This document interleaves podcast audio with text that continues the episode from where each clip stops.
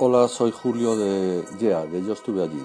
Este es el segundo segmento, digamos, oficial en el que voy a ir explicando en pequeñas dosis eh, la idea del proyecto.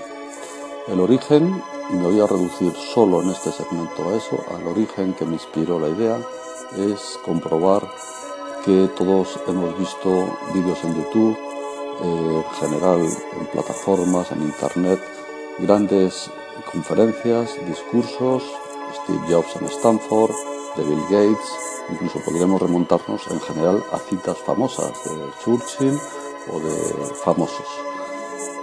Lo que ocurre es que son citados con tanta recurrencia sus historias, fantásticas, no tengo ninguna pega, eh, inspiradoras, por supuesto, pero son tan citadas que ya no causan el efecto y el impacto de arrastrar. Y además no arrastran porque yo no me veo que acabe siendo Steve Jobs Bill Gates. Me pillan, me veo como son personajes admirables pero no imitables. Ahí radica un poco la inspiración de la plataforma.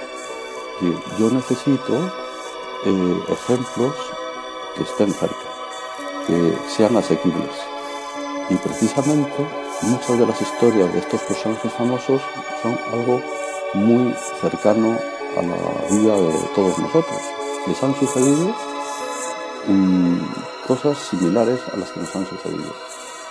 Y nuestra propia historia, nuestros propios sucesos, podemos convertirlo en motivo de inspiración mm, para otros.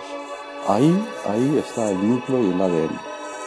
Y dicho ya en resumen, con esto acabo, lo que planteo en la plataforma es que las historias de cada uno de nosotros, de los millones de personas que hay en el mundo, adquieran un valor, un valor para que otros puedan aprovecharlo en sus comunicaciones, en sus discursos, en sus conferencias.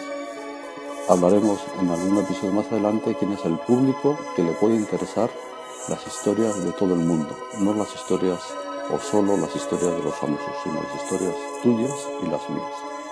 Este es el núcleo y el ADN de Yo estoy allí. Un saludo, Julio de Yea.